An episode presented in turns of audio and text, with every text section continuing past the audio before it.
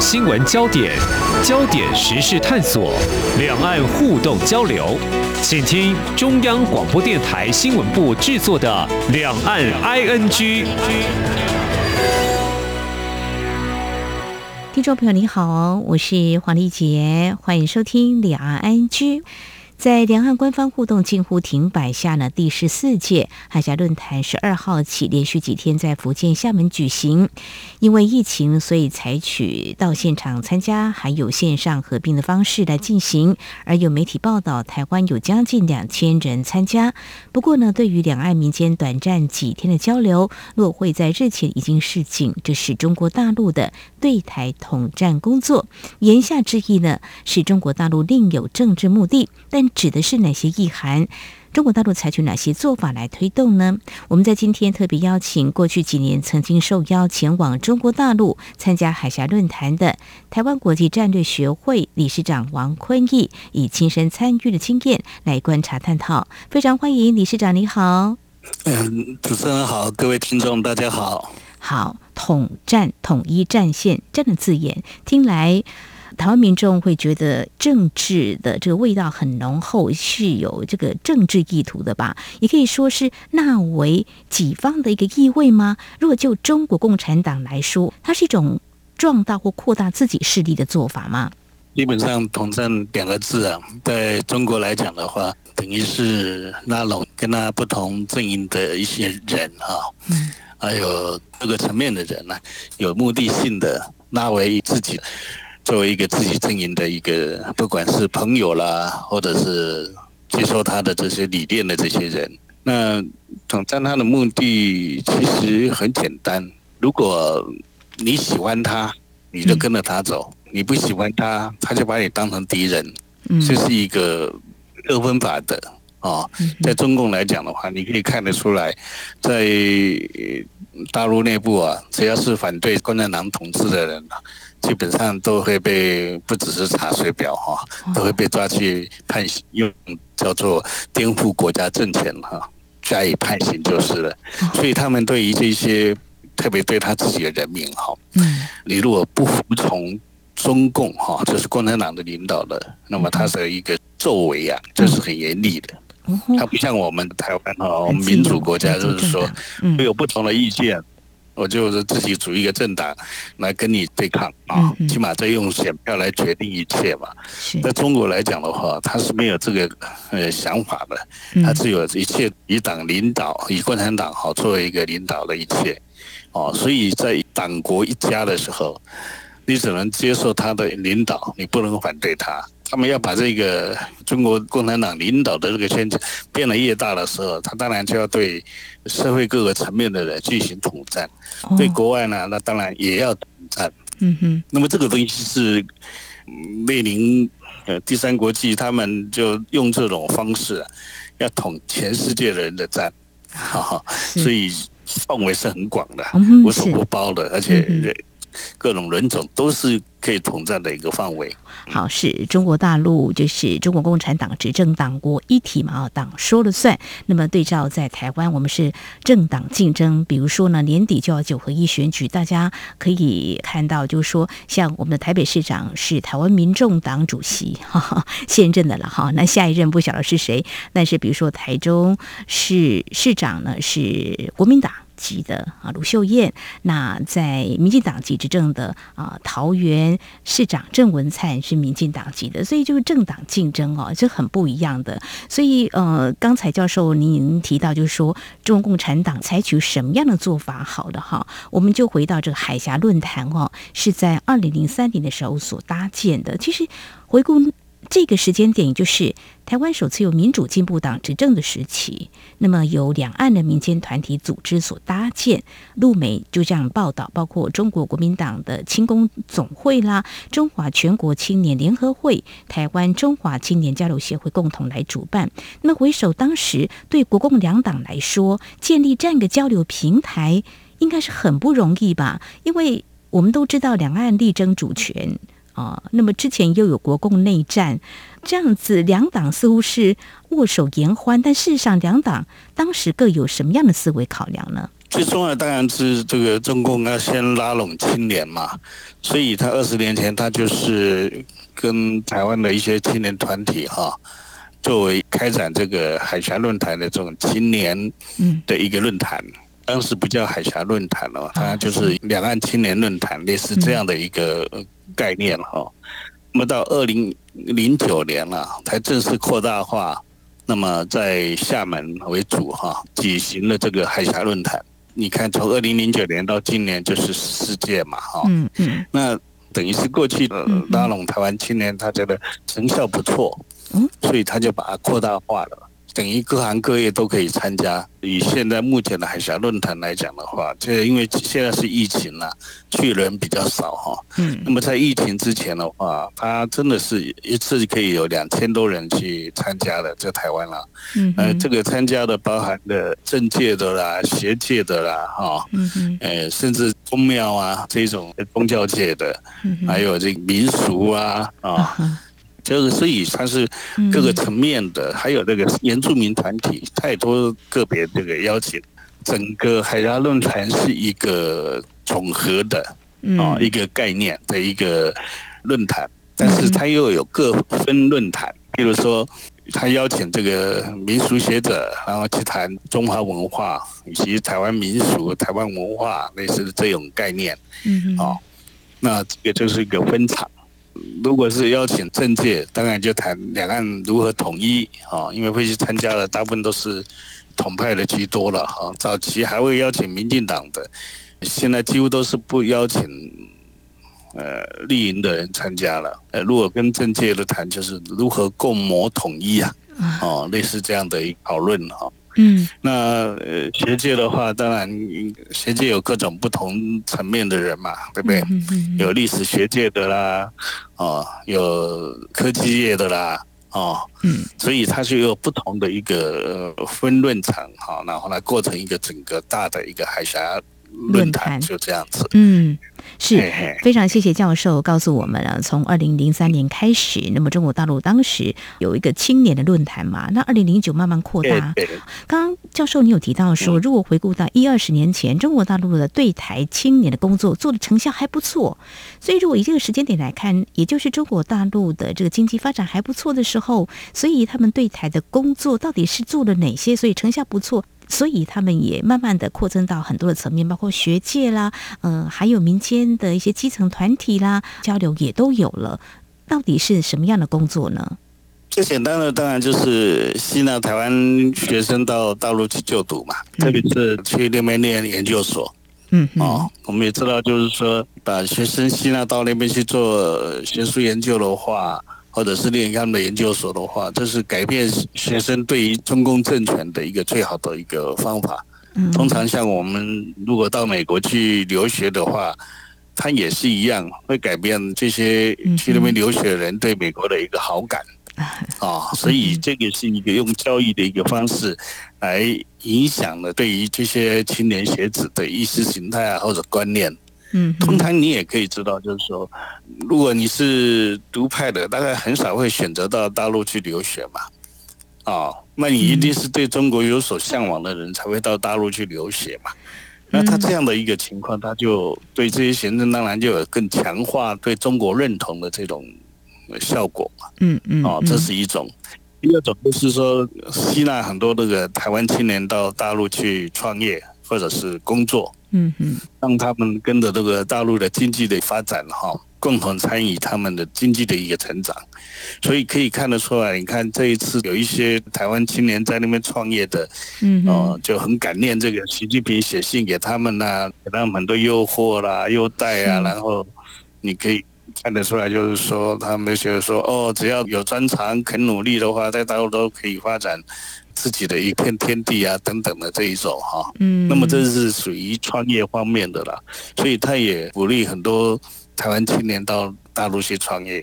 后来到一八年左右，他们又为了吸纳更多台湾青年，他们也在厦门那个社区啊。聘请那个主任助理，没错，也就是等于是我们的这个类似总干事一样啊，村总干事一样的哈，嗯嗯，哦，这样的一个作为，每个月的薪水有将近一万人民币。哦，哎，差不多我们这边四万多，四万多，哎，那你在大陆来讲，如果是在农村这个做这种村总干事的话，他那个消费很便宜的嘛，所以以台湾现在目前一个大学毕业的话，大概三万多块钱，四万多已经算是很很不错，很有吸引力了。是的，这个东西就可以看得出来，就是说。如果你不去创业啦，或者是你不想到工厂工作啊，有一些这个人文社会科学的人，你也可以到社区去做这种主任助理哦，等于社区服务的一种工作。八零那一年我去参加的时候，也去参观了这些，实际上在那边从事什么社区总体营造吗？哦，社区台湾的这种社区总体营造的这种经验哈，然后就到。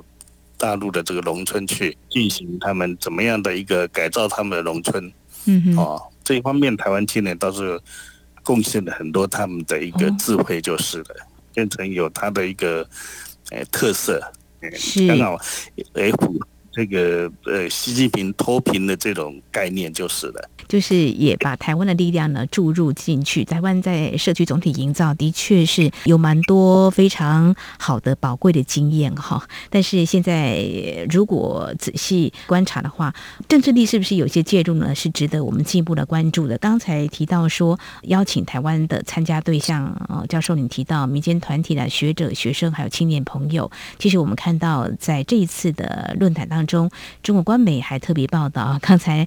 教授，你有提到了有台湾的学生写信给中国大陆国家主席习近平。那么学生写信的内容详细呃没有完整的披露了啊，但是却有习近平回信的内容特别有提到哦，就说哎，得知你们因为海峡青年论坛同大陆结缘，在大陆找到了实现梦想的舞台，历经了祖国日新月异的发展变化，感受到了两岸同胞一家亲的热切。感情，呃，这是不是也让听众朋友嗅到一点所谓的统战的味道呢？不过呢，我们真的呃也要强调是，其实。在台湾，这也是民众的自由意志选择，就说你要不要去参加了，哈，呃，是不是接受他的所谓的这个立场哦？那么在台湾或中国大陆念书或就业，但是我们要说的是，这几年或许是因为疫情的关系，哎，中国大陆是暂停了陆生来台的不？另一方面，则是提供更多给台青就学就业的便利跟优惠措施，所以这个我们也都可以一并观察哦。那么稍后，我想在节目的后半阶段，我们就要请教授。来跟我们谈一谈哦。刚刚你已经分享了过去曾经受邀请往中国大陆，谈到是社区总体营造的一个参访。那我们再来谈谈，如果说陆委会每年这个时候就是会提醒，这或许有一些统战的意味。那你又怎么样来看中国大陆怎么样做这样的一个交流互动的安排？我们节目稍回来。今天的新闻就是明天的历史，探索两岸间的焦点时事，尽在《两岸 ING》节目。这里是中央广播电台听众朋友继续收听的节目《两岸 ING》，我们在今天节目当中邀请到。台湾国际战略学会理事长王坤义教授针对有关海峡论坛怎么样来看这样的互动交流？因为陆委会定调它是一个中国大陆对台的统战对话的平台，我想呢，中国大陆也希望是不是能够促进两岸交流、增进了解？那么重点是，每次我们看到了中国大陆的。官方他们的谈话呢，都会听到就是“九二共识”或“一个中国”原则。那么在这一次的海峡论坛大会当中，中国大陆的全国政协主席汪洋啊，也发表了对台的谈话。他还。举了这个郑成功收复台湾为例，强调两岸的凝聚力，让没有人会冒天下之大不讳，把台湾从祖国就中国大陆怀抱给分裂出去。只要台湾当局承认九二共识，坚持一个中国原则，两岸关系就能够改善和发展，台湾同胞就能够受话听来好像是旧调重弹哦。不过，教授您又怎么样来解读哦？重点是汪洋他身为政协主席，外界会这么认为他是对台统战的很重要的一个部门哈。那这番话他又举了这个郑成功收复台湾为例啊，来点出不容分裂出去。但是这个立场又再度提到一个中国原则跟九二共识，这样谈的话，想见就是跟民进党互动交流就不叫不可能啦。基本上他们是有前提的，嗯，啊，就交流方面来讲的话，两岸的交流啊，那民进党是希望没有前提的，嗯，哈，是，那什么无所不谈。那么这个所谓前提，当然就是九二共识嘛。那民进党不能接受九二共识，是认为就是说九二共识就是你说了算。啊，一中原则其实就是台湾就是中国的一部分嘛。民进党不认为台湾是中国的一部分呐，所以基本上是没有办法接受这个九二共识的。嗯，那既然一个坚持有前提，一个坚持没前提，所以就没有对话的基础。嗯，哦，中国常会讲说九二共识定海神针呐，九二共识是两岸对话的政治基础。如果不是政治对话了，那你是谈商业了，谈什么？其实那都不是问题。嗯啊，但是要谈政治的话，那这个东西就他来讲就很坚持了。那所以为什么二零一六年之后，那两岸的政治上的对话就停滞了？那主要是因为双方面呢，哦各有坚持，两岸的一个最大的一个问题。但是因为这一次汪洋讲话里面再重提这个九二共识、一中原则等等这些，希望能够对台湾喊话，对民进党喊话，说你只要接受九二共识的话。那两岸就可以继续互动啦，共同这个发展啦，等等这样子。这个也代表的就是说，大陆目前对台的政策啊，和平统一的政策是没有改变的。嗯，哦，我们一直在担心说，它是不是会改变啊？这个因为有俄乌战争的一个问题，那改变对台湾的这种所谓合统的政策变成武统呢？嗯，大家会担心这些，特别是这个中共的战机三部天天都在。这个西南海域这边呃绕来绕去飞来飞去的哈，嗯嗯，所以大家就会比较担心，甚至于美国前印太司令去年就开始预估哈，六年内在中共就会攻打台湾哦，就是二零二七年这样子。我们如果估计二零二七年的话，大概就是呃习近平如果延任第三任，那么呃接下来第四任他还要用什么样的理由继续延续下去呢？所以这个东西会变成大家比较忧心的，就是说，嗯哼，两岸会不会可能发生冲突的一个根本的原因啊？嗯，那现在可以看得出来，就是不管是王毅呀，在呃二十国集团会议啊，就 G twenty 的这个会议上哈，他也重申强调一中原则。那汪洋呢也一样的哈，在这次海峡论坛里面一样谈九二共识一中原则。那代表他整体对台政策还是采取和平统一的一个政策，担心两岸会发生战争的这个疑虑，起码到目前来讲的话，应该不会发生。甚至外界都还有呃认为，就是说，哇，习近平为了连第三任的话，要有一个理由嘛，所以可能会在中共二十大之前。呃，发动对台的这个，譬如占领那个外岛啊等等的这种军事的行动。嗯。但从这一个，呃，汪洋的讲话来讲的话，这种可能性就比较不会的。还是所以解读他们的那个讲话来讲的话，哈，看似无意义，因为都是老生常谈。但在什么时间点讲出什么话，嗯，它的意义来讲的话就不一样。那既然还会在谈。九二共识还希望跟台湾促谈的时候，那就代表就是说，呃，和平还是他现阶段的阶段啊，呃，两岸的统一的一个手段，所以嗯，就不用担心武统的呀。是，那是合同的话，但是对话也很重要啊。这两岸各力争主权嘛，哦，就是我们看到像美国还有中国大陆这几年，大家会觉得他们的关系是趋于对立，但是他们还是会管控。所谓的他们不同的主张的分歧会管控冲突，还有对话，但是两岸有可能对话吗？好，以这个海峡论坛来看，又设定了一个门槛，必须要有前提。那这样跟执政的民进党政府也没有办法来对话，这样子对于这样的所谓好，就算中国大陆统战好了。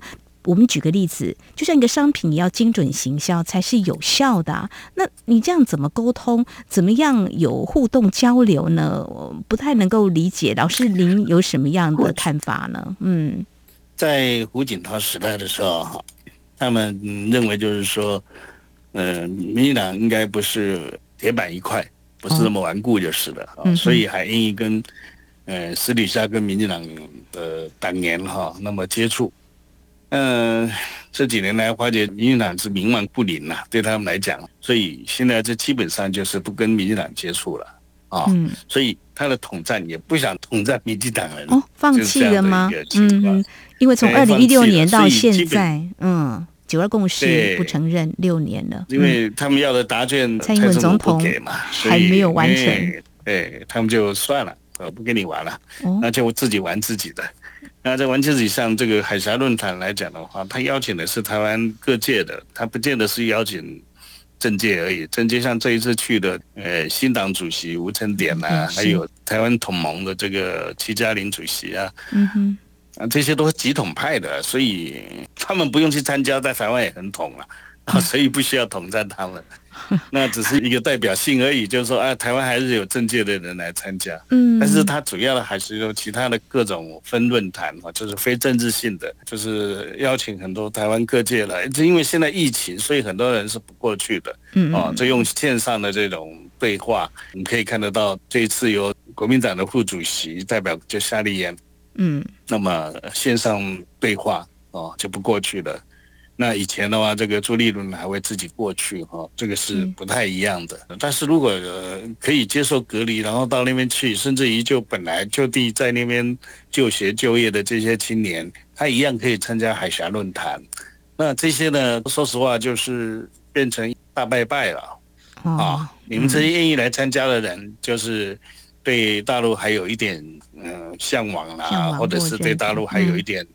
比较这种诶亲和的这种哦群众嘛哈，嗯哼，那那些死硬派的台独他都放弃了啦，在台湾特别支持民进党的的民众也不太会去参加，因为民进党把它界定是一个统战场域嘛，所以基本上这些深绿的也不太可能会去参加。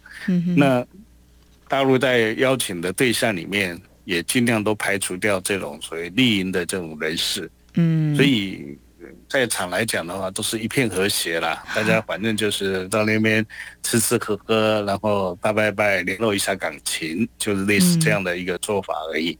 哦，所以实质对台湾的这种影响已经不是那么大了。哦吼，哦，好，意思就是说，就像在台湾，你支持国民党就支持国民党，支持民进党支持民进党，你要改变也不太容易的。哦，好，那同样的，在大陆现在也知道了，你愿意接受共产党的这种想法或者这种生活方式的话，那就去吧。你不愿意接受就不用来了，类似这样子的，他们一开始就是分得很清楚的。哦，呀，是教授，接续你刚刚提到说，哦，他们这个海峡论坛的举办啊，就是他们也深知可能对台湾也许没有什么影响，他们已经设定了一些条件嘛，哈，有些是所谓的放弃，比如说跟民进党所谓的主张台独，嗯，他们也。不再邀请或跟他们互动交流，但是我们要让中国大陆知道，就是说，那台湾的民意到底是什么呢？所以从近年来的一些民调数据，不管是官方就陆委会或民间所做的民调，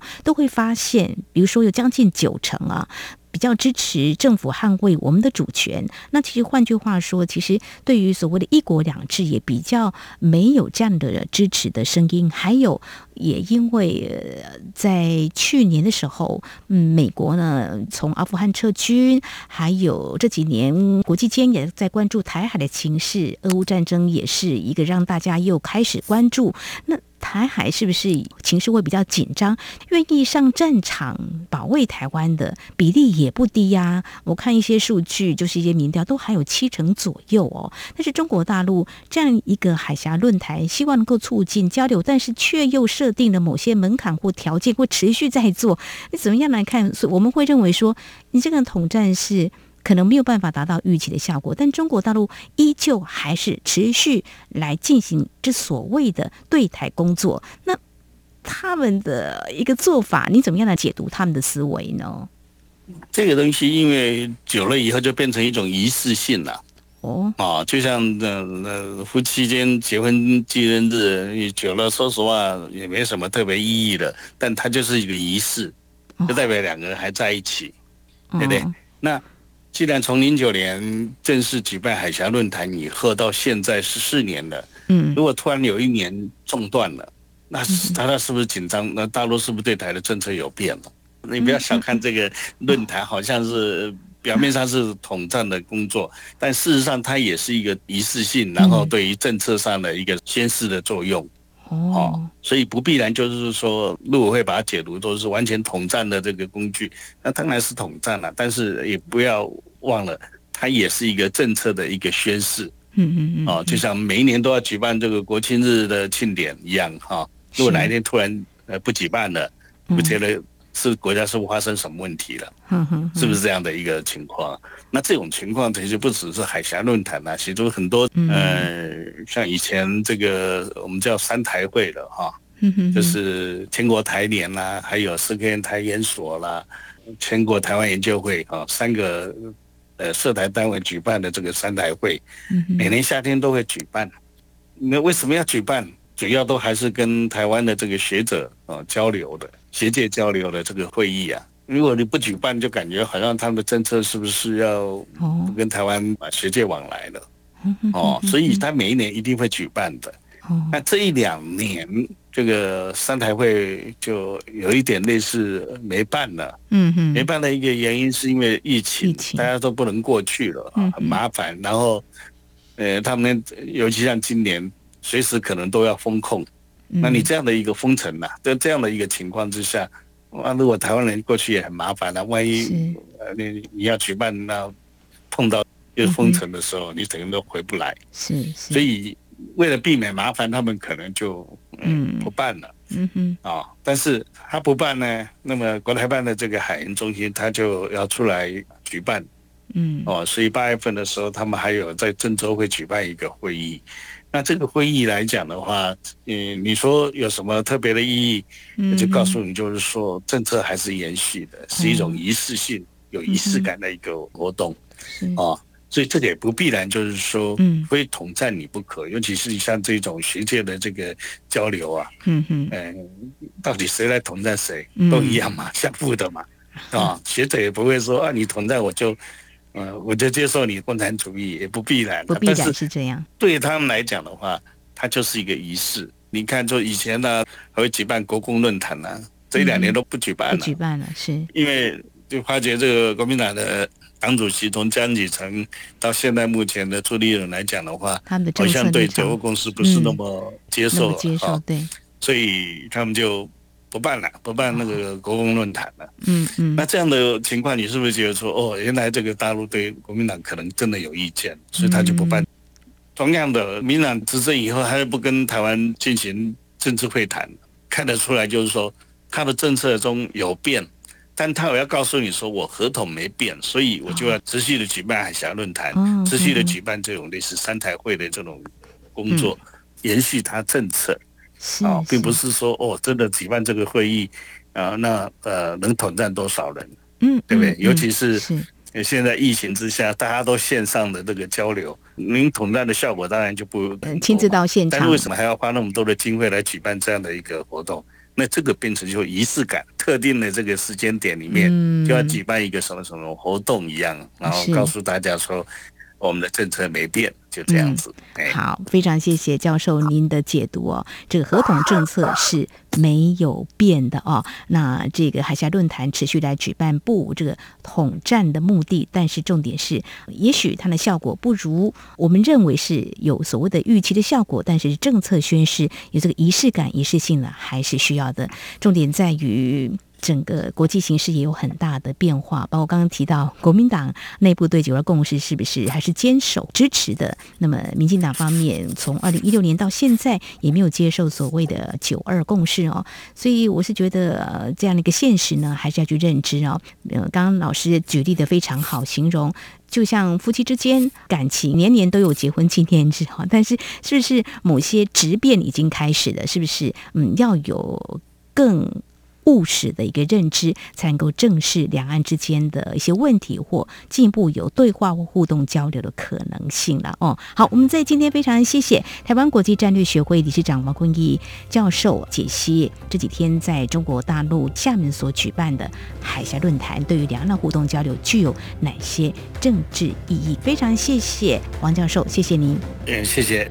好，以上呢就是今天节目，非常感谢听众朋友您的收听，华丽姐祝福您，我们下次同一时间空中再会。